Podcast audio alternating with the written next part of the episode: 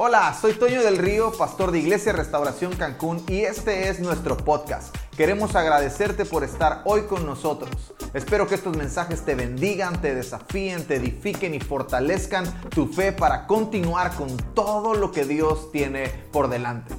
Jordan sale de viaje el martes, va a estar un ratito fuera, lo vamos a extrañar. Pero camarón que se duerme amanece en un cóctel, ¿eh? Entonces, diles que es prestado, que es por un ratito. Es más, yo que tú ya voy a decirles, ya desde ahorita. Le mandaré un mensaje, tengo que regresar. Hay mucho que hacer. ¿Ok? Extienda sus manos, vamos a orar por Jordan, que sale de viaje el martes. Padre, gracias por la oportunidad que das a Jordan de estar unos días con su familia, de servir a su casa, de servir a sus padres. Señor, úsale también de una forma extraordinaria que él pueda ser la luz que su, que su familia y su casa necesitan. Que cuando Él llegue, a pesar de todas las complicaciones que pueda haber en el camino, que pueda haber en esos días, en, esos, en ese tiempo que Él va a estar ahí, Señor, que en medio de todo eso, tu gloria, tu gracia y tu favor se muestre para con Él y a través de Él. Que tenga con su familia tiempos de búsqueda, tiempos de intimidad, tiempos de adoración. Que, su, que la palabra que has puesto en su corazón para bendecir su casa pueda traer una transformación ahora y para siempre. En el nombre precioso de Jesús. Amén. Amén. Prestado, ¿eh? Y también quiero pedir a Carito y a Mark que vengan. Queremos orar por ellos. ellos están a días, vénganse acá arriba, vénganse acá arriba, a días de dar un paso importantísimo en sus vidas. Vente, amor, vamos a orar por ellos. Usted los ve ahí como que en sigilo andan ahí, ahí en la sombra. No, pero ellos han sido, ellos han sido muy fieles, muy buenos. Han abierto su corazón para con nosotros como, como pastores. Han amado Iglesia Restauración desde el día uno y están a pocos días de contraer nupcias. Y estamos muy felices por ellos. Las familias de ambos están muy felices, emocionados, contentos, unos tristes, otros contentos. Están los sentimientos encontrados dentro de las familias pero nosotros, su familia, estamos muy contentos porque lo que Dios va a hacer a través de ellos va a ser muy bueno. Así que, ¿por qué no extiende su mano? Vamos a orar por Carito y por Mark. Padre, gracias por lo que tú estás haciendo a través de Caro y Mark. Señor, te pedimos con todo nuestro corazón que sigas proveyendo todo lo que ellos necesitan, sigas abriendo el camino, sigas mostrando tu amor para con ellos de formas que incluso ellos ni siquiera habían pensado, ni siquiera se habían imaginado. Hoy como familia, como sus pastores, como su iglesia, como su casa, como sus hermanos, los bendecimos y creemos con todo, con todo nuestro ser que muchas cosas extraordinarias comenzarán a suceder desde el día uno, eh, desde el día en el que ellos delante de ti estén presentes como matrimonio, cosas increíbles comenzarán a suceder, crecimiento extraordinario comenzará a suceder, algunas promesas que fueron habladas incluso desde que eran niños, algunas promesas incluso que fueron habladas incluso sin que ellos supieran, comenzarán a cumplirse, Señor, en el nombre precioso de Jesús. Amén. Amén, amén, amén. Los amamos un montón.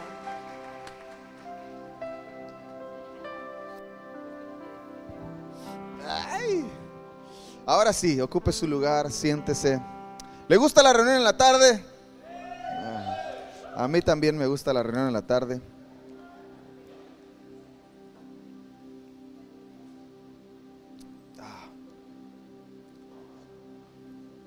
Quiero, ¿se acuerda cuando hablamos, eh, usamos los últimos domingos del mes para celebrar la cena del Señor y al mismo tiempo hablamos de hasta que Él vuelva? ¿Se acuerda? Ahí están los mensajes en YouTube, están en Facebook, eh, puede verlos. De la misma forma quiero usar los domingos que vamos a estar celebrando la cena del Señor para hablar de un salmo que para mí en este momento de la historia tú y yo podemos notar que tiene un alto contenido profético tiene una carga profética y una evidencia extraordinaria para muchas de las cosas que están sucediendo en nuestro tiempo, en nuestros días, y es el Salmo capítulo 2. Así que si usted trajo su Biblia, abra su Biblia en el Salmo capítulo 2. Quiero animarlo a que traiga su Biblia. Si usted todavía no tiene Biblia, compre una Biblia. Deje de tomar Coca-Cola por una semana y le aseguro que le va a alcanzar para comprar una Biblia. Hay algunas estadísticas que dicen que al año la gente que se toma por lo menos una coca diaria se gasta 14 mil pesos. Imagínate lo que podrías hacer con 14 mil pesos en un año si dejaras de tomar Coca-Cola. Comercial, tome Pepsi. No, no es cierto. Deje de tomar refresco. Y le va a alcanzar para comprar una Biblia, es más, para comprar dos y regalar una. ¿Eh? Es más, yo quiero animarlo a que compre una Biblia y la tenga lista porque alguien la va a necesitar y Dios va a poner en su camino a quien regalársela. Así que tenga la lista. Ah, no sé para quién es, pero cuando lo sepa voy a estar listo. Algunos nos topamos con alguien que no tiene Biblia y dice, ay, luego le regalo una y nunca tenemos luego para regalar una. Entonces, este es un buen momento. Entonces, traiga su Biblia. Y hoy vamos a hablar de Salmos capítulo 2. Pudiéramos dividirlo en cuatro partes. Este salmo, a lo largo de sus versos, pudiéramos dividirlo en cuatro partes. La primera de ellas es la rebelión de las naciones. La segunda de ellas es la respuesta del Padre a la rebelión de las naciones. La tercera de ellas es la respuesta de Jesús en respuesta al Padre, en respuesta a la rebelión de las naciones. Y la cuarta de ellas es la respuesta de David, que en este caso seríamos nosotros. Entonces, cuatro partes en las que pudiéramos dividir el Salmo capítulo 2, la rebelión de las naciones, la respuesta del Padre, la respuesta del Hijo, la respuesta de Jesús y la respuesta de David. Uno de los nombres con los que en los días de Jesús se referían con mucha frecuencia hacia él era Hijo de David. ¿Se acuerda de Bartimeo? Bartimeo estaba sentado junto al camino y comienza a gritar, hijo de David, hijo de David. Y de pronto aparecía alguien que estaba eh, influenciado por un espíritu inmundo, o eran muchos, según le decía, se llamaba legión, por ahí aparece en la historia bíblica. Y alguien, y estos demonios le dicen, hijo de David, ¿qué tienes contra nosotros? Entonces mucha gente se refería a Jesús como el hijo de David. Y ahora con esto Dios estaba probando el cumplimiento de la promesa que le hizo a David. Antes de David morir, cuando David se da cuenta que él no sería quien construiría la casa para el Señor, porque sus manos estaban manchadas de sangre, aún en ese momento, Dios le hace una promesa y le dice, David, tu trono va a permanecer por siempre. Y entonces vemos a Jesús que nace del linaje de David. Por eso aunque no era descendiente de David, si es del linaje de David. Ahora, ¿por qué? ¿Por qué Dios hace esto con David? David era un fuera de serie, David era un adelantado, David era un loco, aún con todos sus errores que están en la Biblia, están ahí registrados en la historia bíblica, en la narrativa bíblica, los errores de David, aún con todos sus errores, David conservaba el corazón de Dios como su prioridad. Salmos capítulo 51, David comete uno de los errores más grandes de toda su vida. Natán el profeta se acerca a él y lo confronta y le dice, David, ¿qué ha de, qué ha de recibir aquel hombre que no tenía, que tenía muchas ovejas? Y va y le quita a un hombre la única oveja que tenía. Y David con esos ojos de rey se voltea y le dice que el tal muera. Y Natán con esos ojos de amor le dice, pues ese hombre eres tú. Y David, con el corazón destrozado, va y se encierra a su cuarto y escribe el Salmo capítulo 51. En su peor momento escribe el Salmo capítulo 51. Y en uno de sus versos David dice, no quites de mí tu Santo Espíritu. David le está diciendo a Dios, Dios, puedes quitarme el reino, puedes quitarme la corona, puedes quitarme el castillo, puedes quitarme todos los ejércitos, pero por favor, por lo que más quieras, no te vayas de mi lado. Yo creo que por eso Dios amaba tanto a David, porque aún David con todos sus errores todavía conservaba ah, ese amor, esa pasión, esa devoción hacia su Dios. Entonces Dios le hace una promesa, voy a conservar tu trono para siempre. Y este Salmo capítulo 2, David lo escribe, no sé si sepa, pero tres mil años antes de estos días. Uh, tres mil años antes de estos días. David escribe el Salmo capítulo 2. Y es asombrosa, de verdad. Ahora que usted va a leer este salmo, yo sé que le va a dar curiosidad y va a seguir leyendo el salmo y va a llegar a casa y va a leer el salmo. Usted se va a dar cuenta de cuánta claridad tuvo David para ver los últimos tiempos, para ver nuestros días, para ver el año 2022 y los que vendrán. Ahora, una de las cosas extraordinarias, alguien hace unos días estábamos platicando de todo lo que está sucediendo y alguien se dio cuenta de cuando comenzó la guerra en Rusia y Rusia y Ucrania y todo eso. ¿Alguien se dio cuenta de eso? ¿Alguien sabe de todo eso? ¿Alguien se ha, ha leído las noticias en internet o algo así? ¿Alguien ha visto, sí o no? ¿Sí o no? Y se ha dado cuenta cómo desde el día que amaneció y Rusia despertamos todos con la noticia de que Rusia había bombardeado Ucrania, todo mundo sacó Mateo capítulo 24, ¿sí o no?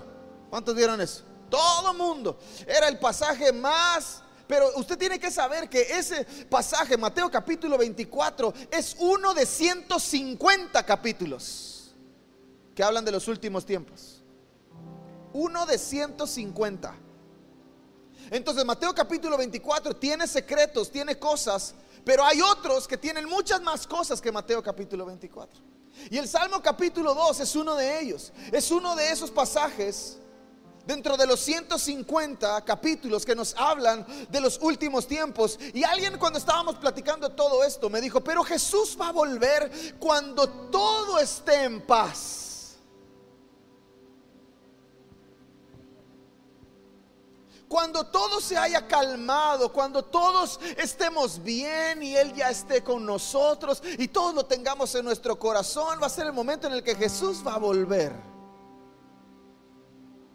Ninguno de los 150 capítulos hablan de paz. Quizás el 1% de esos pasajes. ¿Por qué? David en su caso, en el Salmo capítulo 2, no ve los días en paz, los ve en conflicto. Entonces quiero que vayamos a través de este Salmo, en lo que celebramos la cena del Señor, y recorramos el Salmo capítulo 2 y aprendamos de la visión de David para estos días. Diga conmigo, para nuestros días.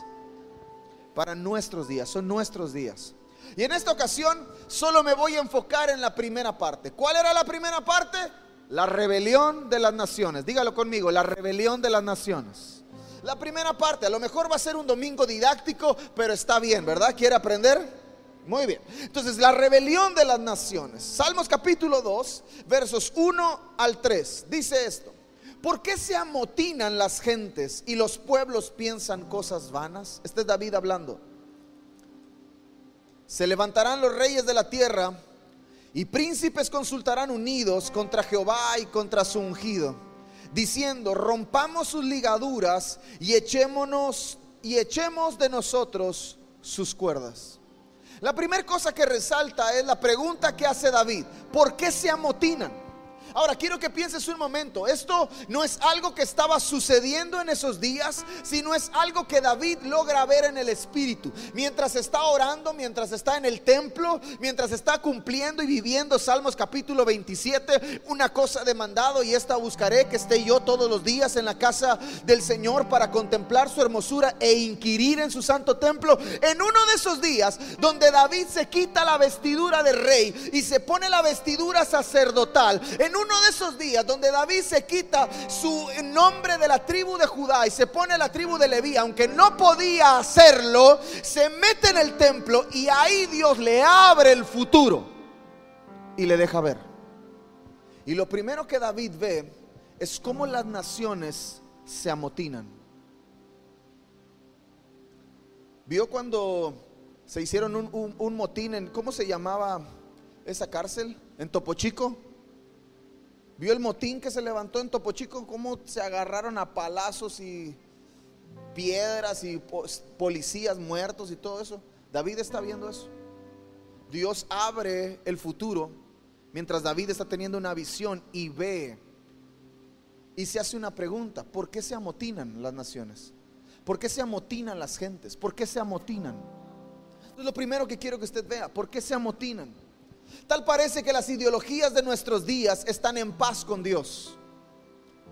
Por ahí hay muchos que dicen, lo que para ti sea Dios está bien. Lo importante es que tú te sientas bien. ¿Alguien ha escuchado eso? ¿Quieres creer en Jesús? Está bien, cree en Jesús. Lo importante es que tú te sientas bien. ¿Quieres creer en la reencarnación de las cucarachas? Está bien, cree en la reencarnación si eso te hace sentir bien. ¿Quieres, quieres ir a, hacer yoga y budismo y todo eso? Está bien. lo que para ti sea Dios, está bien. Esa es la ideología que se ha creado. ¿Quieres hacer meditación oriental? ¿Y te sientes bien con eso? ¿Quieres el pensamiento positivo y lo que piensas te vendrá y decláralo y el universo conspira a tu favor? ¿Quieres creer eso? La ideología de este tiempo dice, si eso es lo que quieres creer, créelo, está bien. Lo que para ti sea Dios está bien. Lo importante es que tú estés bien. ¿Por qué se amotinan? Pero no podemos perder de vista que llegará el momento, diga conmigo, llegará el momento donde por defender nuestra cultura, donde por defender nuestro estilo de vida, será motivo de guerra, motivo de persecución, como he dicho en otras ocasiones, damos gracias a Dios de vivir en un país libre y soberano, que tenemos una constitución que nos protege. Y hay artículos dentro de esa constitución que nos hacen y nos dan la gracia de poder reunirnos libremente y de creer lo que querramos. Pero llegarán días, llegarán días donde se amotinarán para decirte lo que crees no es correcto.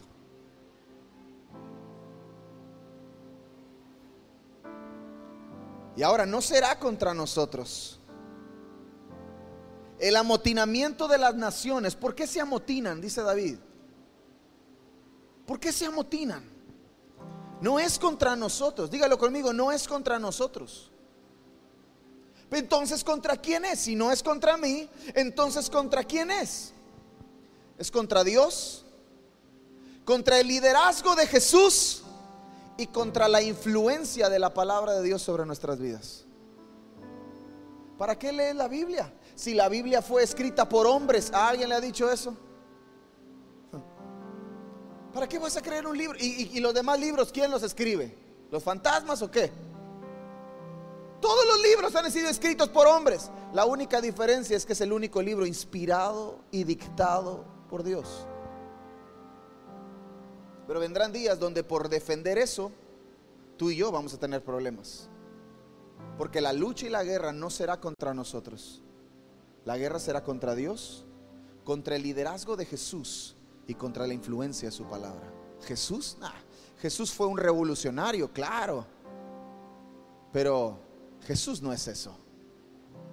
Dios, lo que quieras es Dios. Tú puedes llamar a Dios es la madre naturaleza. Y Dios está en todas partes. Y todo lo que quieras puede ser Dios. Mentira, Dios solo hay uno y tiene nombre. No hay más. Entonces llegarán días en donde tú y yo vamos a tener que defender eso. Y eso es lo que David ve. ¿Por qué se amotinan? Habrán guerras culturales. ¿Qué son las guerras culturales? Ideologías. Hoy vemos algunas, pero vendrán días donde vendrán otras y mucho más agresivas que las de ahora. Habrá guerra física. Apocalipsis capítulo 19, verso 19 dice, y vi a la bestia y a los reyes, otro día hablamos de la bestia, que no es la bestia, no es, eh, no es lo que crees, es otra cosa. Y vi a la bestia, a los reyes de la tierra y a sus ejércitos, ponga atención, y vi a la bestia, a los reyes de la tierra y a sus ejércitos reunidos para guerrear contra el que montaba el caballo y contra su ejército.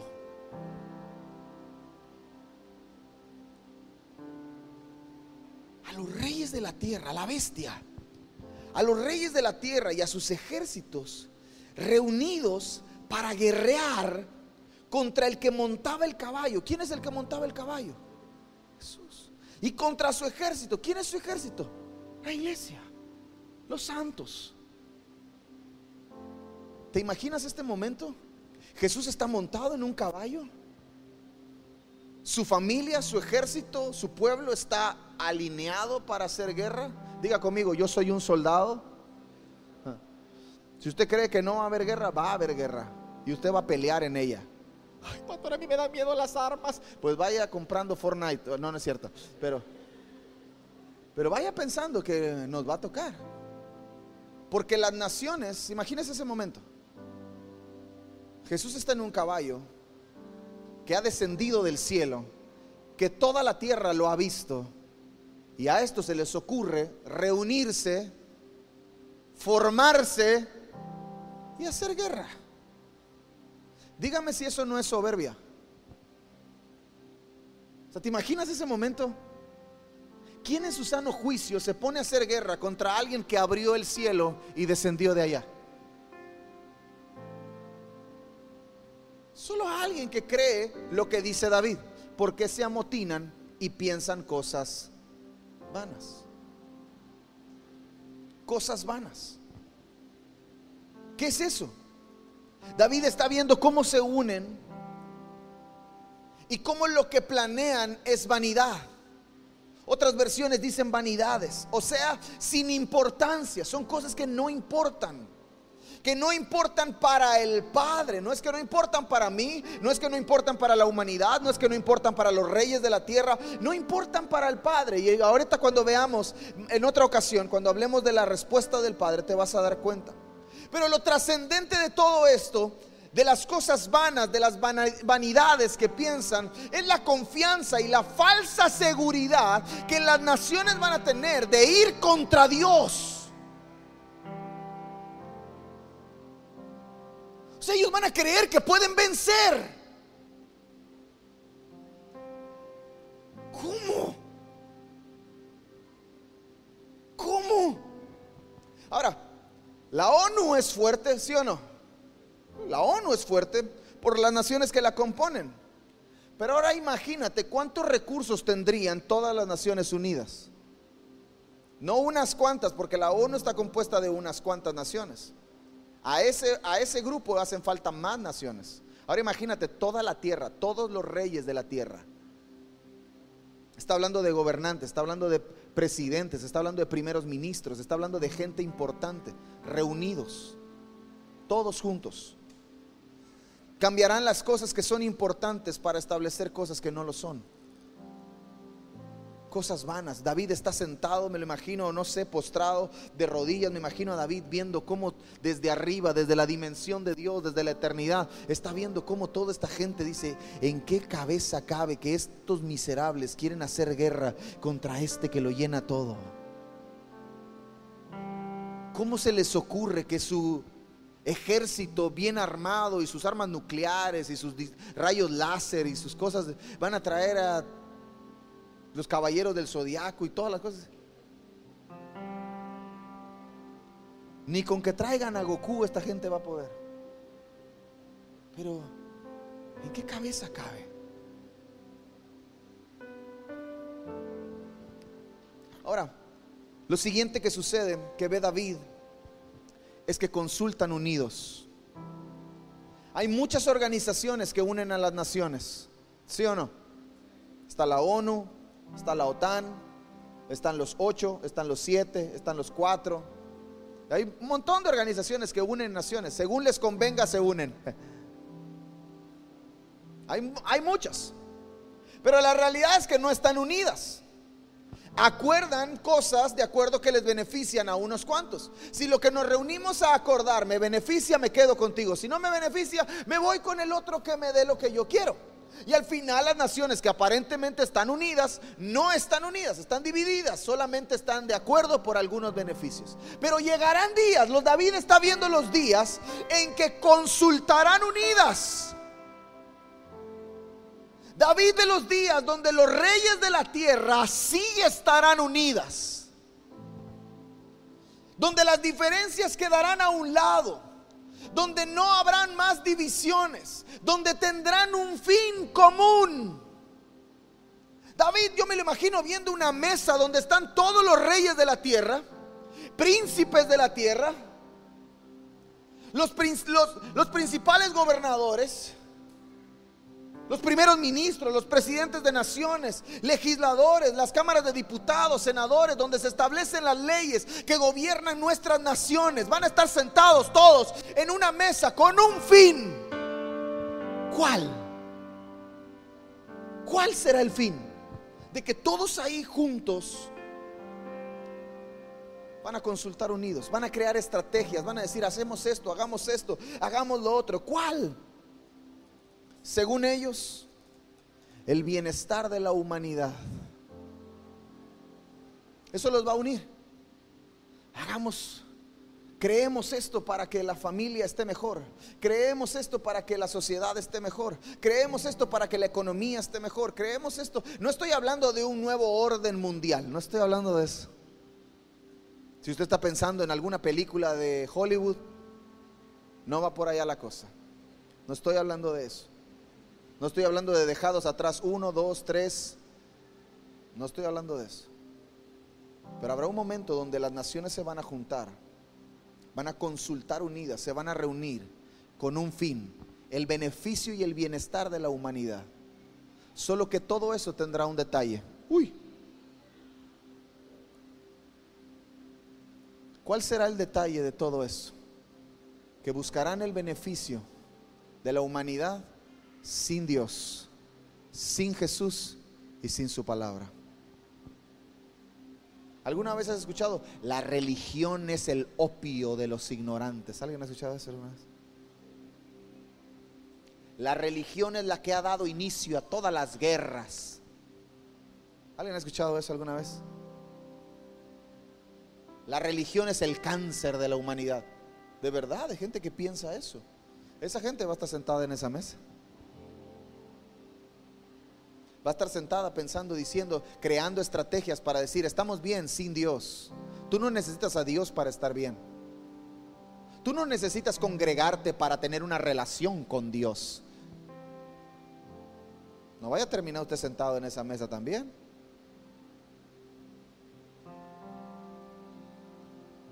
Yo no le dije que le iba a gustar. Yo le dije que le iba a enseñar.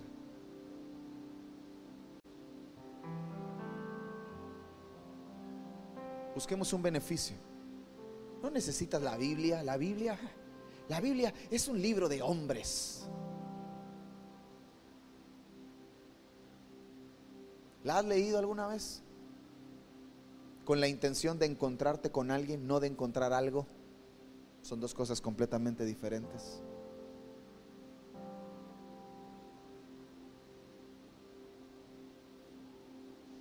Entonces ahí aparece la parte del verso 3. ¿Cuál es el fin de que se amotinen las naciones?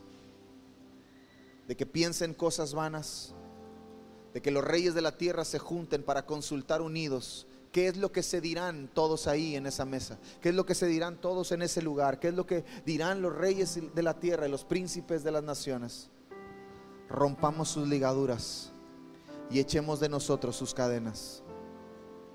Entonces, todo lo que representa a Dios para estos días será visto como una ligadura, será visto como una cadena. ¿Para qué vas a la iglesia? Te tienen atado ahí. ¿Para qué vas ahí? ¿Para qué vas a tu grupo conexión? Eso es una cadena en tu cuello que pesa.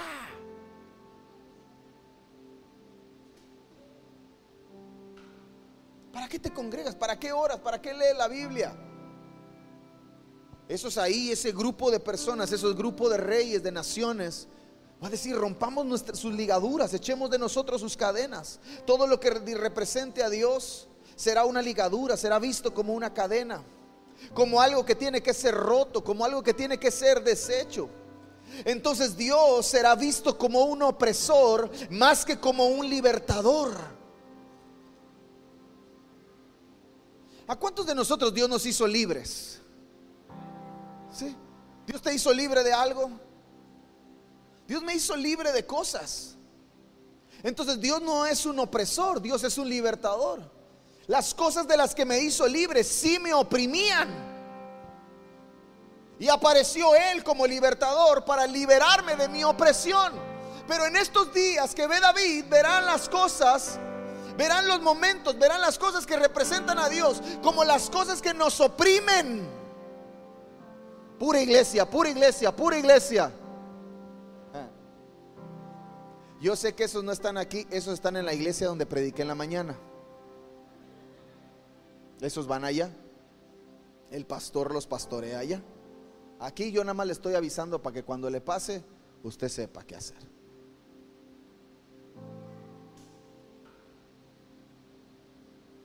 Rompamos sus ligaduras. Echemos de nosotros sus cadenas.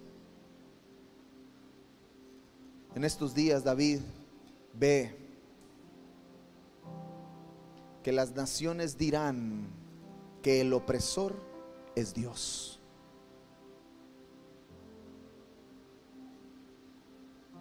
Los principios y valores del reino serán vistos como cadenas que te impiden ser feliz. Busca tu sueño. Haz lo que tu corazón te diga. Entonces, si Dios me dice que no haga algo porque va en contra de un principio y un valor del reino, pero este miserable me está diciendo que yo siga mi corazón, entonces me está diciendo, Dios no quiere que seas feliz. Y eso es una mentira.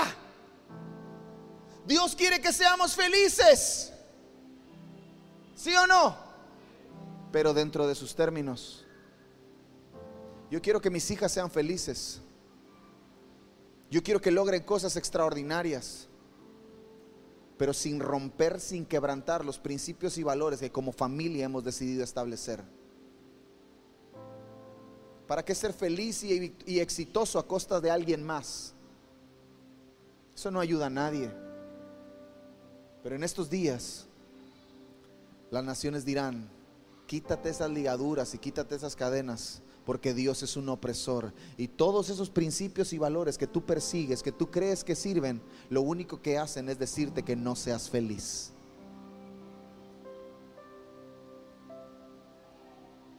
¿Puedes imaginar la vida sin límites, sin protección? ¿Puedes imaginar esos días? Si no tuviéramos un señalamiento aquí con semáforos, ¿cómo sería el tráfico aquí? Si no existieran los topes, si no existieran los pasos peatonales, si no existieran los señalamientos de alto, siga, si no existieran los límites de velocidad, ¿cómo sería la vida? X, somos chavos, solo se vive una vez. ¿Quieres vivir la vida sin límites y sin protección? Hmm. No creo que llegues a viejo. No creo que llegues muy lejos.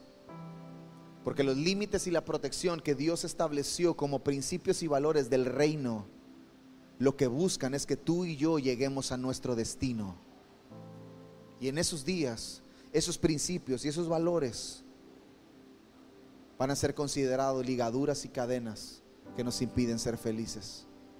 Ahora, todos estos acontecimientos darán a luz a uno de los momentos más complicados de la iglesia a uno de los momentos más difíciles de la historia de la iglesia, pero al mismo tiempo dará a luz al despertar de los santos, porque entonces se probará quiénes son dentro de los que están. ¿Se acuerda? No todos los que están son y no todos los que son están. Entonces, estos momentos complicados van a revelar uno de los días más complicados de la historia de la iglesia, pero al mismo tiempo van a despertar a los santos, van a despertar a los que sí son. ¿Cuál es ese momento? Pablo le escribe a Timoteo y le dice, aguas, habrá un momento de apostasía, una gran apostasía. Hoy hay, existe apostasía. Pero en esos días era mucho mayor. ¿Qué es eso, pastora? ¿Vamos a volvernos unos apostadores de los casinos? No. Le explico en, en palabras muy sencillas qué significa apostasía. Lo que antes amabas y defendías, ahora lo rechazas y condenas. ¿Se acuerda de alguien que antes estuvo en nuestras casas, en nuestras iglesias y ahora ya no quiere nada con Dios? No, es que Dios y Dios y bla, bla, bla, y la iglesia y esto, y los pastores y los líderes y bla, bla, bla. Apóstata, listo. Lo que antes amabas y defendías, ahora lo persigues y lo condenas, ahora lo rechazas y lo condenas. Hoy hay dentro de nuestras iglesias, hoy hay dentro del mundo, hoy hay dentro de nuestras familias, pero en esos días era mucho mayor.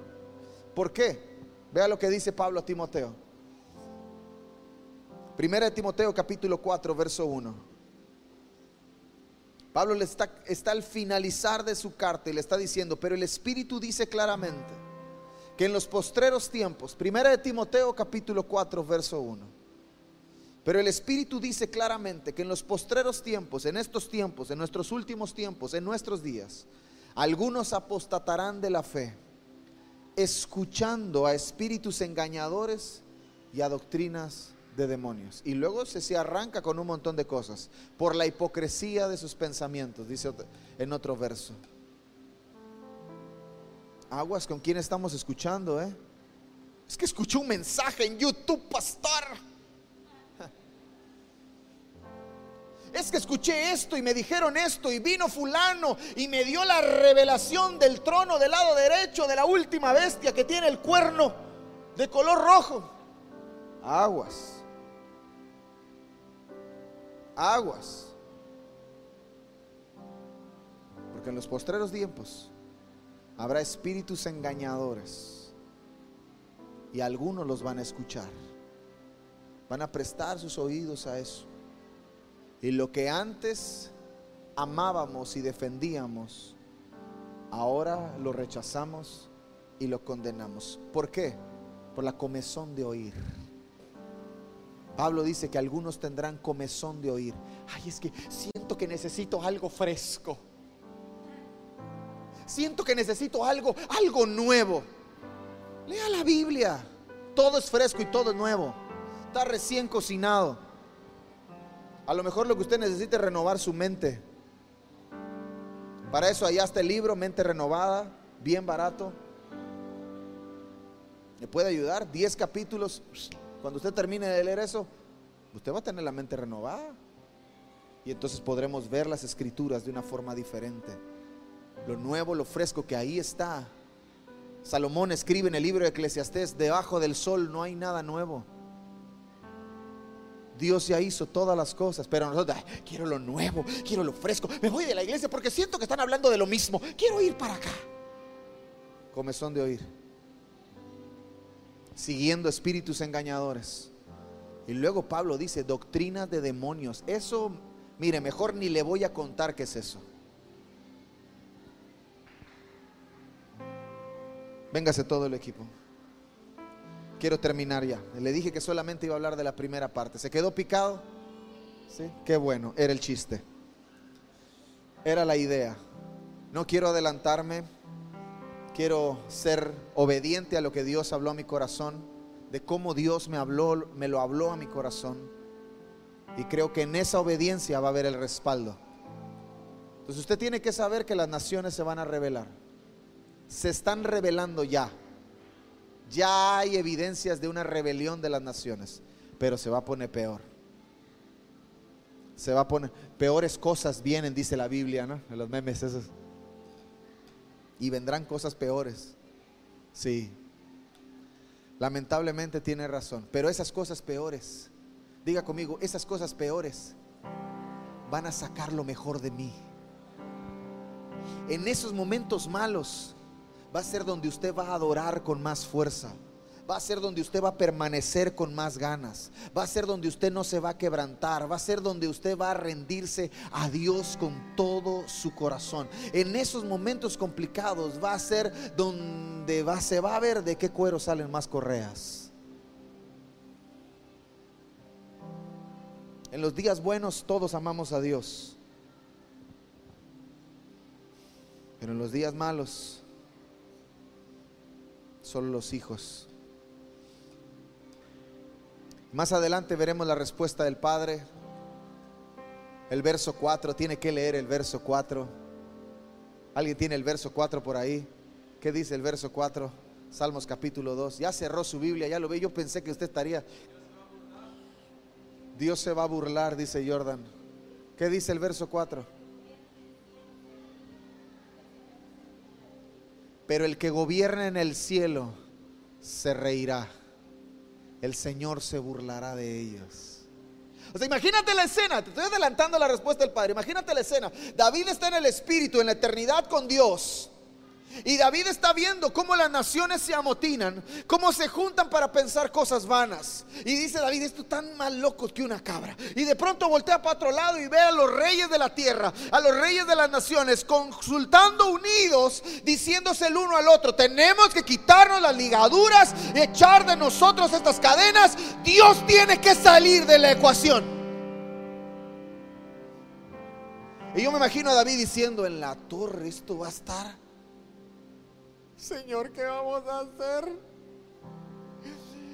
Híjole, Padre, me da miedo todo esto terrible que va a pasar. Dios mío, ya llévanos. Yo me imagino a David diciendo eso. Porque algunos de nosotros lo decimos, ¿sí o no?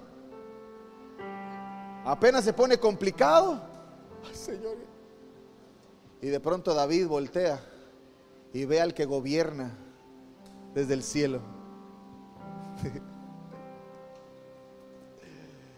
Esta gente no sabe lo que hace. Y David,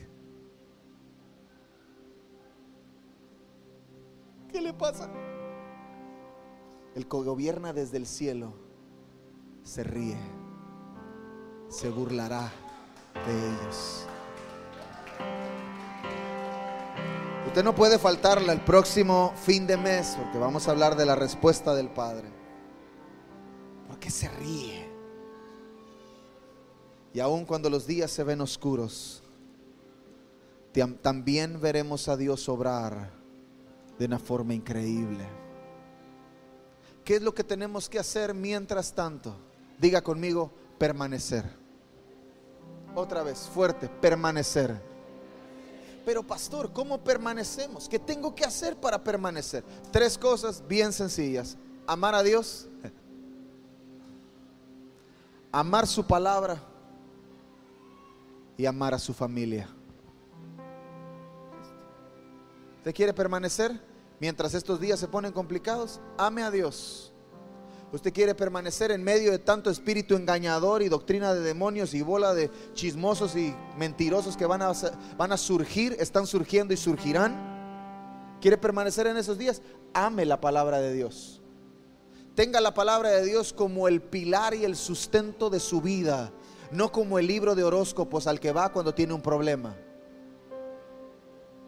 Como el fundamento de su vida. Ame la palabra de Dios ame a la familia de Dios. Si usted no tiene un lugar donde estar cuando los momentos se ponen complicados, es difícil pasar esos días solo. Pero si tenemos una familia, si tenemos un lugar, una comunidad, una casa, una iglesia donde estar, podemos refugiarnos y decir, híjole, está complicado, pero habemos un montón que estamos pasando por momentos complicados. Podemos tomarnos de las manos y orar juntos y pasar por esos días. Aunque las aguas suban, no te vas a ahogar aunque el fuego se encienda, no te vas a quemar porque el Señor estará contigo. Permanece. ¿Cómo permanecemos? Amando a Dios, a su palabra y a su familia. ¿Y cómo hacemos esto? ¿Cómo hacemos esto? Yo dije en la mañana y estoy decidido. ¿Cómo hacemos esto? ¿Cómo permanecemos amando a Dios? ¿Cómo permanecemos? Póngase de pie. ¿Cómo permanecemos amando su palabra? ¿Cómo permanecemos amando su familia? Yo dije esto en la mañana. Estoy decidido a ser descaradamente cristiano.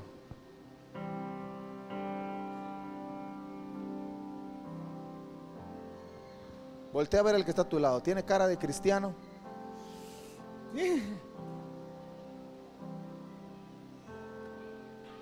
¿Estás decidido a ser descaradamente cristiano?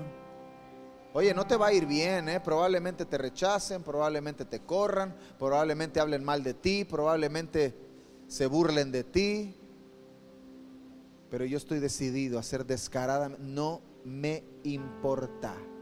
Si a ellos no les importa burlarse de mi Dios, si a ellos no les importa hablar de mi Dios y levantar su puño y blasfemar contra mi Dios, a mí no me va a importar defenderlo.